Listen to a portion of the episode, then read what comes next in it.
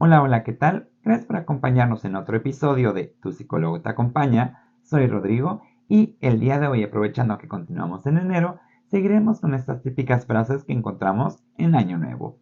Una tan típica como Año Nuevo, Nuevo Yo. ¿Es posible comenzar desde cero?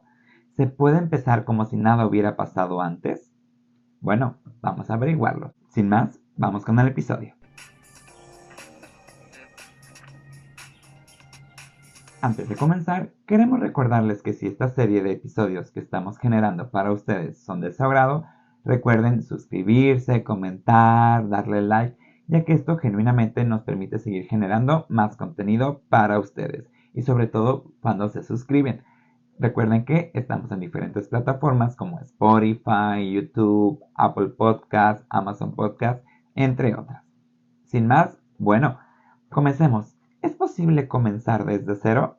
Partamos desde el primer concepto que no. Lamentablemente, y aunque no suene tan agradable, no es posible comenzar desde cero. ¿Por qué? Porque cada comienzo en nuestra vida, cada ciclo nuevo, cada etapa que iniciemos, ya trae consigo una historia. Es decir, ya vivimos muchas cosas hacia atrás. Ya tenemos un pasado que vamos cargando, trabajando, viviendo, qué sé yo. Entonces, partiendo desde este punto, como yo ya viví ciertas cosas, ya tengo unos lentes, ya tengo un filtro con el que veo, interpreto la realidad, por el que eh, paso mis experiencias, con el que me recuerdan ciertas cosas, estas marcas de guerra, dicen por ahí. La cuestión es, bueno, entonces cada que comienzo, claro que mi propia historicidad va a estar en juego, porque entonces ya tengo un bagaje cultural, una familia, un apellido, una historia, un cúmulo de experiencias, de encuentros y desencuentros que entonces claro que se van a poner en juego ante cada cosa que viva. Y sobre todo, ¿qué es lo que se va a ir poniendo en juego? Bueno, curiosamente, lo que no he trabajado. De repente vienen estas frases de ya lo pasado, pisado. La cuestión es, no realmente. Si yo no he trabajado algo en mi historia, en mi vida, en mi experiencia, seguramente lo voy a seguir reviviendo. Y dicen por ahí, me tropezaré las veces necesarias hasta que aprenda a caminar. Lo mismo es en la vida emocional. Reviviré las veces necesarias una experiencia hasta que la resignifique. Es decir, claro que le voy a ir dando vueltas a algo hasta que encuentre la solución más idónea para mi persona. Todos buscamos solucionar. Sin embargo, no todas las soluciones solucionan en verdad. Algunas soluciones no son tan efectivas. La cuestión es, precisamente en este ir reviviendo y reviviendo y reviviendo, la idea es, bueno, no hay nada tan humano como el ensayo y error. Es entonces que con cada ensayo y con cada error me acerco a una solución. Y esta solución, la idea es que vaya siendo más efectiva y fructífera para mi persona. Claro, no siempre sucede. Hay veces que acertamos a la primera. La cuestión es, claro que también si es algo que nos mueve mucho a nivel emocional, naturalmente entonces necesitaremos repetirlos varias veces. Y es aquí donde encontramos frases tan típicas como todos los hombres, todas las mujeres son iguales. Claro, van a ser iguales las personas que vayamos encontrando en nuestra historia si no trabajamos nuestra historia. Porque entonces, ¿qué necesito aprender? ¿Para qué me topo siempre al mismo tipo de persona? Bueno, si me lo sigo topando, seguramente es porque no he encontrado esa solución a nivel interno, a nivel emocional. Entonces, pues claro que necesito repetir. Básicamente aquí es como en los videojuegos. Seguiré llegando hasta el mismo nivel hasta que aprenda cómo pasar ese nivel. Y bueno, ya cuando aprenda a pasar el nivel, ya llegaré a niveles nuevos.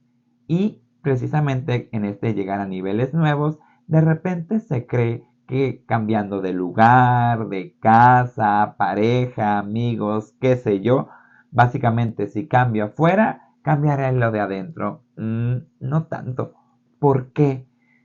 No es por ser de repente eh, fatalistas o ponernos tristes o depresivos.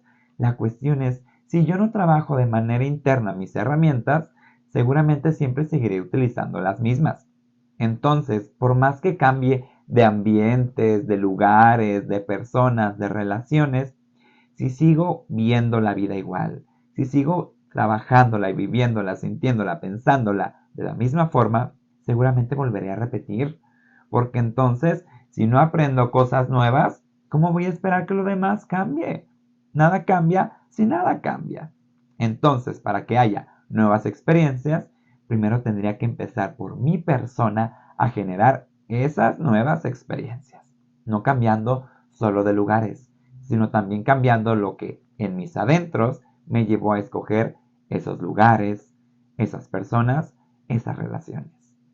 Y es en esta parte donde me gusta pensarlo como una receta de cocina. Es decir, ¿qué necesitamos para una receta? Ingredientes.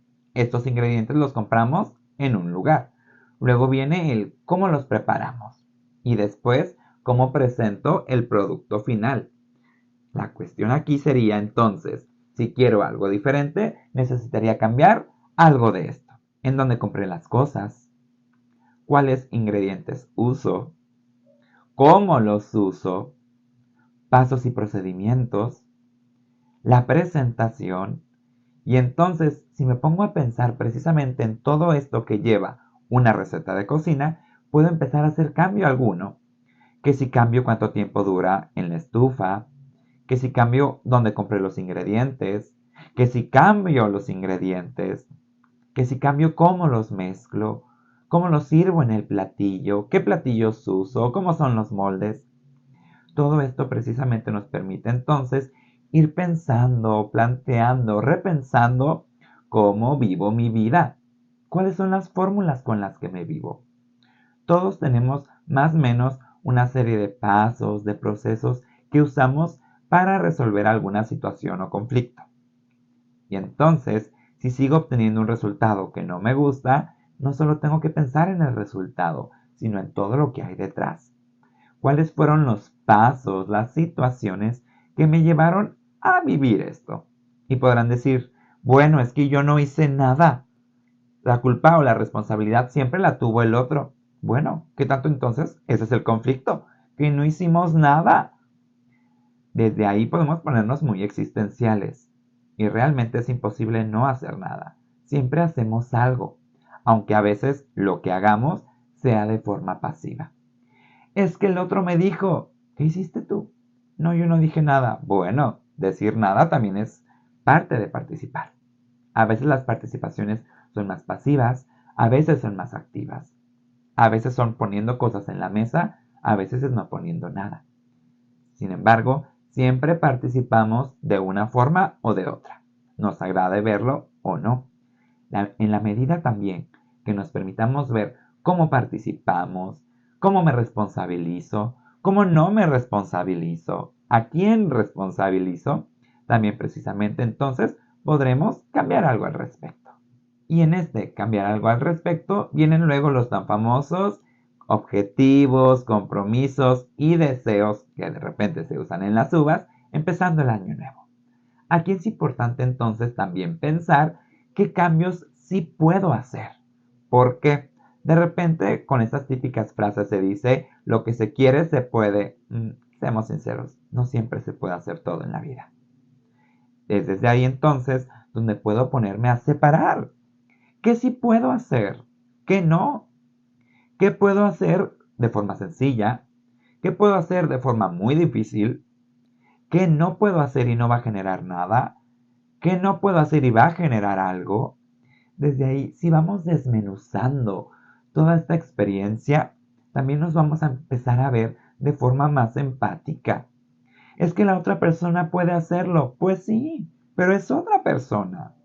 Cada quien tiene sus recursos. Y a veces mis recursos me pueden permitir hacer unas cosas y otras no. O a lo mejor hacerlos a una velocidad diferente. A veces rápido, a veces lento. A veces a la primera, a veces a las 10. Y a veces también Nunca. Se vale. Somos humanos. Se vale el error. Todos tenemos aciertos y errores. Sin embargo, si voy pensando desde esta parte perfeccionista, seguramente voy a vivir muy estresado, muy ansioso, estresada y ansiosa, qué sé yo. Desde ahí hay que aprender a vernos con empatía, con humanidad. No tenemos que poder con todo, y menos con todo al mismo tiempo. Se vale ser humanos, se vale errar. Hago lo que puedo con lo que tengo. Y si necesito pensármelo y decírmelo dos veces, también se vale. La idea más que nada de este video es precisamente ir pensando de, no, no se puede comenzar algo desde cero. Entonces, cada que nos mudemos, que cambiemos de lugar, de persona, de relación, de grupo, vamos a cargar con algo. A veces algo positivo, a veces algo negativo. Esto que cargamos, ¿cómo lo llevo? ¿Cómo lo vivo? ¿Hago las paces con ello? ¿Me peleo con ello? Lo importante es reconocerlo, aceptarlo, abrazarlo. Si no lo acepto, no lo voy a poder cambiar. Y a lo mejor al aceptarlo ya ni siquiera quiero cambiarlo. Vamos pensándolo entonces. No, no voy a comenzar en un lugar desde cero, pero voy a comenzar entonces con algo. Ese algo me puede permitir entonces resolverlo de mejor forma, porque entonces comenzar desde cero sería perder la experiencia, el aprendizaje, la forma en la que ya sé solucionar algunas cosas. De cero implicaría, boom, no sé nada de eso. La realidad aquí es como un videojuego. Entonces sí, a lo mejor llegando al cierto nivel perdí y comencé desde cero. Pero entonces ya llevo algunos tips, algunas formas de qué hacer, de qué no hacer, qué me conviene hacer en qué momento, en qué momento salto, en qué momento me agacho, qué sé yo. Pensemos en eso. Empezar de cero también es perder la experiencia. No comencemos de cero. Comencemos con que ya sabemos algo, ya sabemos qué podemos hacer, qué no nos conviene hacer, qué nos gustaría que pasara, qué no nos gustaría que pasara. Para eso entonces nos sirve nuestra propia historicidad. Abracémosla, abracemos nuestra experiencia y sobre todo validémosla. Y ya desde ahí iremos escogiendo. Y bueno, ya lo saben, si estos episodios son de su agrado, no olviden regalarnos un like, un comentario, compartir, pero sobre todo suscribirse a las diferentes redes. Recuerden, YouTube, Spotify, Apple Podcasts, Amazon Music, estamos como Tu Psicólogo Te Acompaña. En Instagram, psic.rodrigocarrillo y en Facebook, Psicólogo Rodrigo Carrillo en Tijuana.